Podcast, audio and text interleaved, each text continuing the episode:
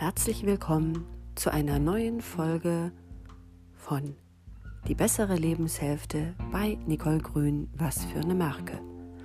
Ja, es ist wieder Sonntag. Ähm, einen Sonntag habe ich übersprungen tatsächlich, weil ich mich wirklich schwer getan habe mit dem Themenbereich Präzision. Und ich habe mir dann überlegt, dass ich Präzision und Talent zusammenfasse. Und im Verlauf der vergangenen Woche, als ich mich dann doch wieder mit dem Thema Präzision auseinandergesetzt habe, habe ich mir auch mal so eine Synonymliste angeschaut. Und bei der Synonymliste tauchte unter anderem das Wort trennscharf, also Trennschärfe auf. Und da habe ich so bei mir gedacht, Mensch, ja, mit Trennschärfe, da kannst du doch was anfangen. Und letztlich lässt sich das dann auch mit dem Thema Talent schon wieder ein bisschen mehr verbinden, weil wenn ich es A jetzt nicht nur auf meine, auf meine Fähigkeit, auf meine berufliche Ausrichtung der, der Emotionserkennung ausrichte, also Talent da einfach mal, ja, natürlich, sicherlich gehört auch eine bestimmte Form von, von Ausprägung, sehen wir Talent mal so dazu, Emotionen beim Gegenüber wirklich erkennen zu können, treffsicher erkennen zu können, ähm, aber die eben auch verbalisieren zu können. Ich glaube, da drin liegt die viel größere Herausforderung. Wir, wir alle, also gerade jetzt auch in, in, in unserem Alter, wenn die bessere Lebenshälfte angefangen hat, der, der Schwab, ich bin ja hier Neig schmeckt im Schwäbischen. Ähm, muss ja jedes Jahr erneut zur Aufnahmeprüfung, dass ich hier bleiben darf, ne? Duldungsverfahren mit der schwäbischen Sprache. Äh, der Schwab sagt gern, man ist ja nicht auf der Brotsuppe dahergeschwommen. Ähm, was, glaube ich, übersetzt so viel bedeutet wie jeder von uns hat ja auch schon Lebenserfahrung gesammelt, hat seine Erfahrungen gemacht, hat Entwicklungen durchgemacht und äh, dabei auch natürlich eine bestimmte Menschenkenntnis entwickelt und auch so ein Gefühl dafür entwickelt, was vielleicht beim Gegenüber los sein könnte. Ja, ähm, also so dieses Thema Bauchgefühl zu haben, das, das bringt ja jeder von uns mit. Und ähm, natürlich kann man mit seinem Bauchgefühl auch vollkommen daneben liegen. Insofern macht es logischerweise immer Sinn, sich da das eine oder andere dann doch auch nochmal anzulernen, anzuschauen, anzulesen. Ähm, aber nichtsdestotrotz ist so ein, so ein Grundgespür, das ist ja da und das haben wir alle. Das ist das eine. Aber die viel größere Herausforderung, die ist tatsächlich ja die richtigen Worte zu finden. Also ja, klar, wahrscheinlich haben auch viele schon mal irgendwie ein Seminar gemacht zum Bereich Kommunikation oder irgendwas drüber gelesen und haben für sich so gelernt, dass ich ja nicht in Du-Botschaften sprechen soll, sondern dass ich in Ich-Botschaften sprechen soll, also dass ich von mir ausgehen soll. Ähm, also das zu schildern, was es mit mir macht, wie es bei mir ankommt. Punkt, Punkt, Punkt. Ne? Und nichtsdestotrotz, selbst wenn ich das versuche, ist es oft wirklich nicht leicht. Vielleicht sogar von nicht leicht bis zu richtig schwer. Das, was ich so wahrgenommen habe beim Gegenüber, mit den richtigen Worten zu betiteln. Weil uns wirklich oft, und da sind wir jetzt bei Trennscharf, ja, die Trennschärfe fehlt, Gefühlsbegriffe voneinander abzugrenzen und sicher damit zu sein, wo das jetzt hingehört. Also sich echt mal Gedanken darüber zu machen, wo gehört denn jetzt eigentlich frustriert hin und wo gehört enttäuscht hin? Weil das sind tatsächlich zwei diametral entgegengesetzte Emotionen. Das eine ist Ärger, ja, das ist Frustration und enttäuscht gehört zur Emotionsfamilie Trauer.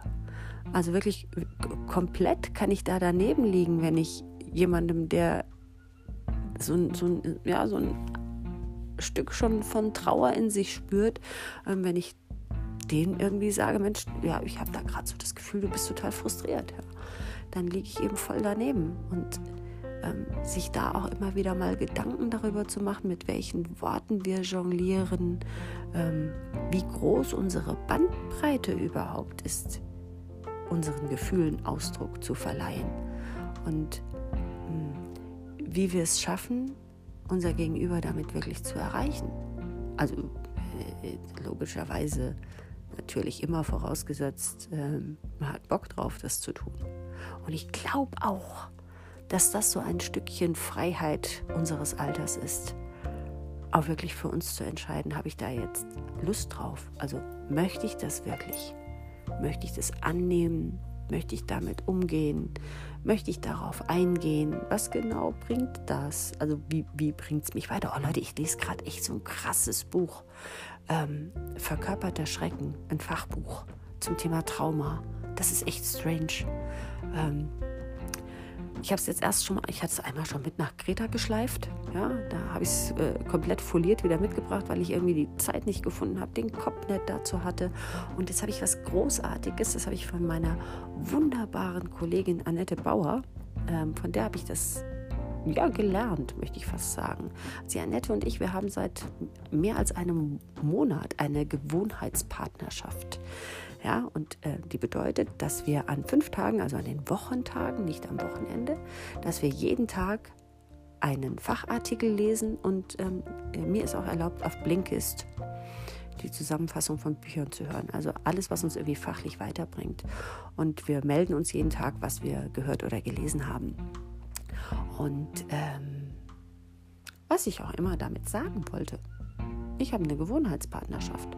Und ich habe noch, ah, jetzt weiß ich, wie ich zu dem verkörperten Schrecken gekommen bin, ja. Und jetzt habe ich eine weitere Gewohnheitspartnerschaft mit zwei wunderbaren Frauen angefangen, ähm, den Miracle Morning. Also wir machen ähm, eine Stunde lang, machen wir jeden Tag zehn Minuten Meditation. Also es ist, es ist mindestens, darf auch länger als eine Stunde sein. Zehn Minuten Meditation, zehn Minuten Affirmation, zehn Minuten Visualisierung, zehn Minuten Sport, 10 Minuten schreiben. Das ist übrigens auch großartig. Am Anfang habe ich die erste Seite geschrieben und dann habe ich gedacht, so ist gut jetzt. Ja, mittlerweile schreibe ich zwei Seiten. Ich bin gespannt.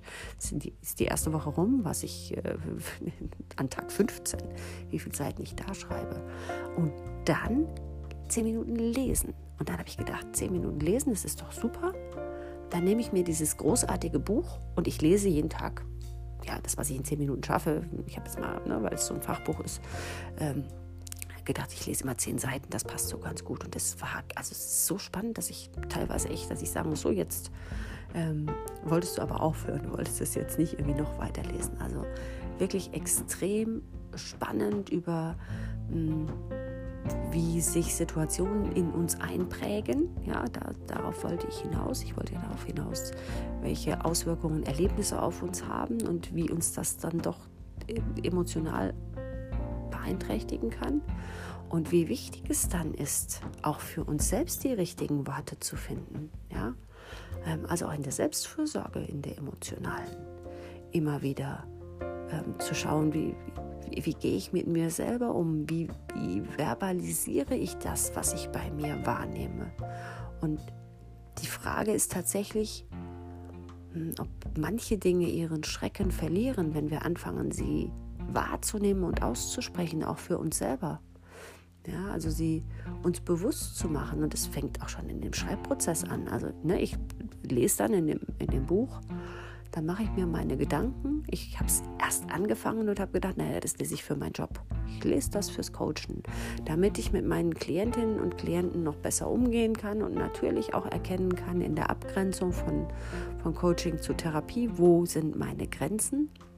Je mehr du und je mehr wir in unserem Job natürlich auch über, über die Arbeit mit Trauma, Traumata, Traumen, Traumata wissen, ähm, umso angemessener können wir ja damit umgehen. So, und das war so meine Motivation, mit dem Buch zu starten. Und je tiefer ich mich einlese, umso mehr mache ich mir natürlich auch Gedanken über mich selber und über meine eigenen Handlungsmuster. Und ähm, dann ist es natürlich schon spannend, auch wenn ich es aufschreibe dann im Anschluss, was mir an Gedanken gekommen ist.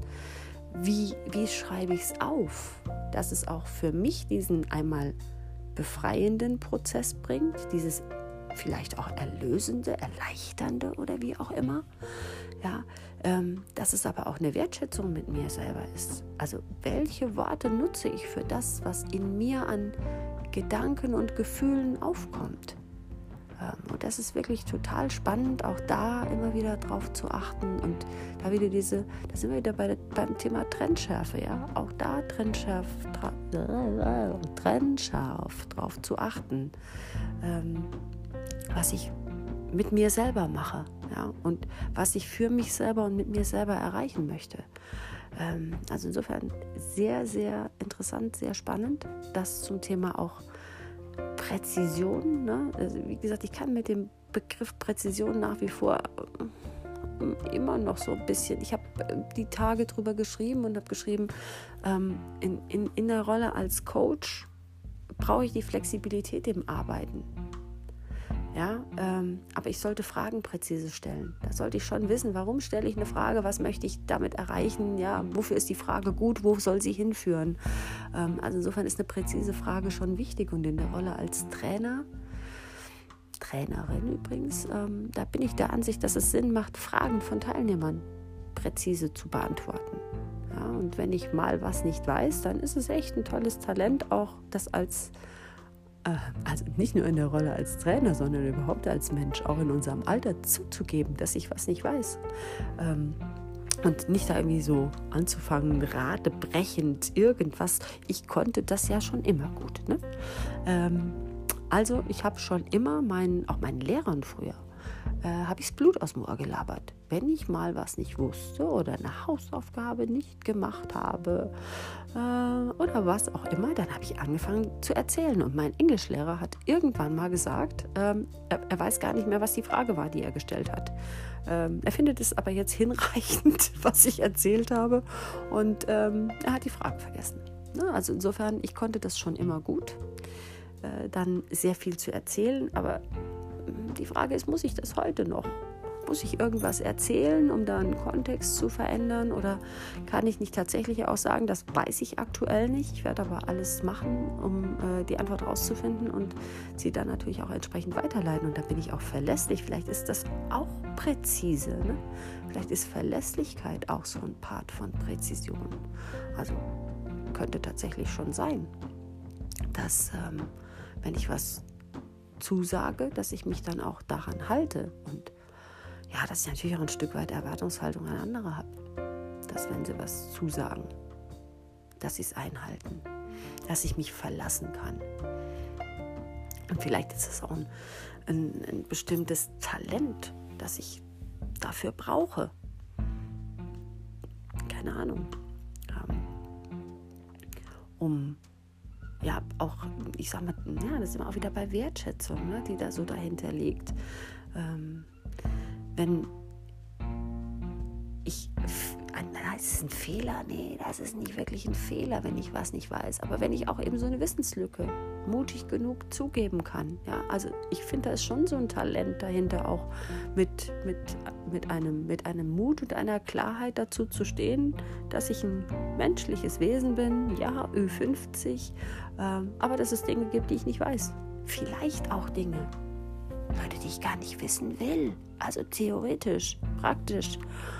Ne? Also auch das wäre ja eine, eine, ähm, großartige Freiheit, die ich mir an irgendeiner Stelle rausnehmen kann, um zu sagen, das ist ein spannendes Thema und eine spannende Frage. Ich bin mir sicher, Google kennt die Antwort.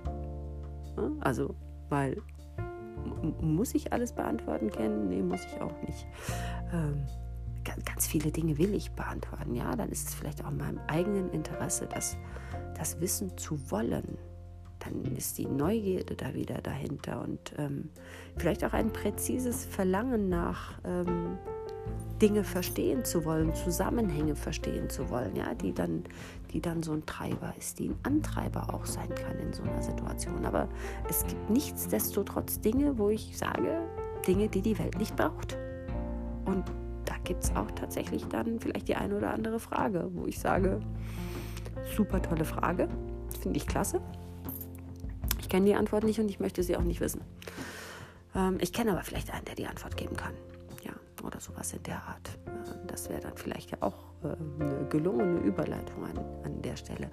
Und ich, ich komme da echt auch immer wieder drauf zurück, auf diesen, diesen Schritt in die bessere Lebenshälfte, der da vielleicht auch so ein bisschen entspannteres Umgehen mitbringt.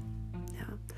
weil ähm, wenn ich mich so an mich vor 20 Jahren erinnere, dann war dieses, ach, ich weiß nicht, vielleicht ist das ein Bedürfnis oder ist das vielleicht auch eine, ein äußerer Druck, der da irgendwie da ist, dieses, ich muss das alles können, wissen, zeigen. Ich, ich, ich darf nicht irgendwie an keiner Stelle so mich angreifbar machen. Ja? Vielleicht kommt da auch dazu, dass ich Blondie mit High Heels und Sonnenbrille auf dem Kopf bin. Ja, dann äh, ist es vielleicht nochmal ein größeres Bedürfnis an dieser Stelle, sich da irgendwie zu behaupten äh, über. Ich habe auf jede Frage eine Antwort. Also ich habe tatsächlich auf jede Frage eine Antwort, wenn ich das wollte. Ja. Ob die Antwort jetzt sinnergreifend ist oder nicht, das ist eine andere Frage. Da bin ich wieder bei meinem Englischlehrer, ähm, der Schorsch. Ja, der dann sagt, ich äh, leider weiß ich die Frage jetzt nicht mehr, aber tolle Antwort, Nicole, tolle Antwort. Ähm, ne? Also da komme ich da wieder an. Also vielleicht habe ich auch auf jede Antwort eine Frage, weiß ich auch nicht so genau. Ähm, ich, ich, also ich konnte das tatsächlich immer gut in den Fächern, in denen das möglich war. Ja, also auch Geschichte oder Religion, ja, ähm, konnte ich das rhetorisch schon ganz gut. In Mathe hat das selten geholfen, in Chemie auch nicht wirklich und in Biologie nun ja. Ah, da hatte ich eine Lehrerin, die hat schon für sich dazu beigetragen, dass die Biologiestunden, ich also, Leute, das muss ich euch noch erzählen. Das hat zwar mit dem Thema jetzt vielleicht, nee, das hat nichts damit zu tun. Null, null, null hat das damit zu tun. Aber stellt euch bitte Folgendes vor du sitzt in der Oberstufe, ja, ähm, in der 12. Klasse im Leistungskurs. Du bist irgendwie zu dieser Zeit 17. Hm? So, ja, so 17, vielleicht gerade bis 18 geworden, keine Ahnung. Oder es war auch, kann auch in der 11 noch gewesen sein, in, so, in diesen äh, Vorbereitungskursen quasi. Also du bist irgendwie 16, 17, so um den Dreh rum. Und deine Biologielehrerin steht vor dir. Wirklich, wirklich so passiert im Klassenraum und sagt vor der gesamten Klasse, ähm, ja, also es wäre ja für die Jungs total sinnvoll, viel Salat zu essen, weil dann würde das Sperma besser schmecken. Das muss man sich mal überlegen. Das ist schon echt krass. Das hat auch Spuren hinterlassen. Im Biologieunterricht hat die schon dafür gesorgt, durch ihr, äh, ihre Geschichten, die sie erzählt hat, dass äh, manche Fragen, die du nicht stellen wolltest, eine Antwort bekommen haben, die du nie haben wolltest. Da hat mein rhetorisches Talent auch nichts mehr genutzt aber in vielen anderen Fächern war das sehr, sehr hilfreich. Und ähm, deshalb sage ich, vielleicht habe ich auch auf jede Antwort eine Frage. Das könnte auch sein. Ähm, es muss nicht unbedingt zielführend sein. Und ich sage heutzutage, ich brauche nicht auf jede Frage eine Antwort haben. Und ich muss tatsächlich auch nicht mehr für jede Antwort eine Frage ersinnen, sondern vielleicht ist das auch ein Talent und präzise hat es vielleicht nichts zu tun, auch dann Dinge loslassen zu können. Ein Talent, die die bessere Lebenshälfte, die ein Talent, das die bessere Lebenshälfte mit sich bringt. Ja, ein Talent, ähm, das auch anzuerkennen, dass je älter wir werden, äh, vielleicht auch tatsächlich so ein bisschen die Altersweisheit kommt, aber auch die Möglichkeit, altersfreier zu sein, sich wieder von Zwängen zu befreien, die wir in den, in den mittleren Jahren, in denen, weiß ich nicht, großes Karrierestreben oder whatever, äh, uns vielleicht getrieben haben oder Familienarbeit uns zurückgehalten haben oder was auch immer zurückgehalten hat. Ich verheddere mich, das bedeutet, ich sollte zum Ende kommen, damit ich auch selber Schorsch, ich denke schon wieder gerade an dich, damit ich auch selber noch weiß, was die Frage war, mit der ich in den heutigen Podcast gestartet bin. Und letztlich war es für mich die Aufgabe, zum Thema Präzision und Talent etwas zu sagen und mich aus diesem Ich tue mich damit schwer, weil es irgendwie keine Ahnung, was, was das ist, äh, was, was mich an Präzision stört, ja, ähm, mich damit auseinanderzusetzen und in dem Aspekt der Trennschärfe doch etwas äh, gefunden zu haben, mit dem ich mich anfreunden kann. Und ich glaube, es ist immer wichtig, hinzugucken und genau zu sein. Vielleicht ist das auch präzise. Und genau auf das zu achten, was da ist und dann die richtigen Worte zu finden, damit unser Miteinander ähm, ein bisschen besser wird. Und in diesem Sinne verabschiede ich mich äh, diese Woche von euch. Ich glaube, es ist die fünfte Folge der zweiten Staffel, die das hier jetzt gerade ist von Die bessere Lebenshälfte bei Nicole Grün. Was für eine Marke. Herzlichen Dank fürs Zuhören.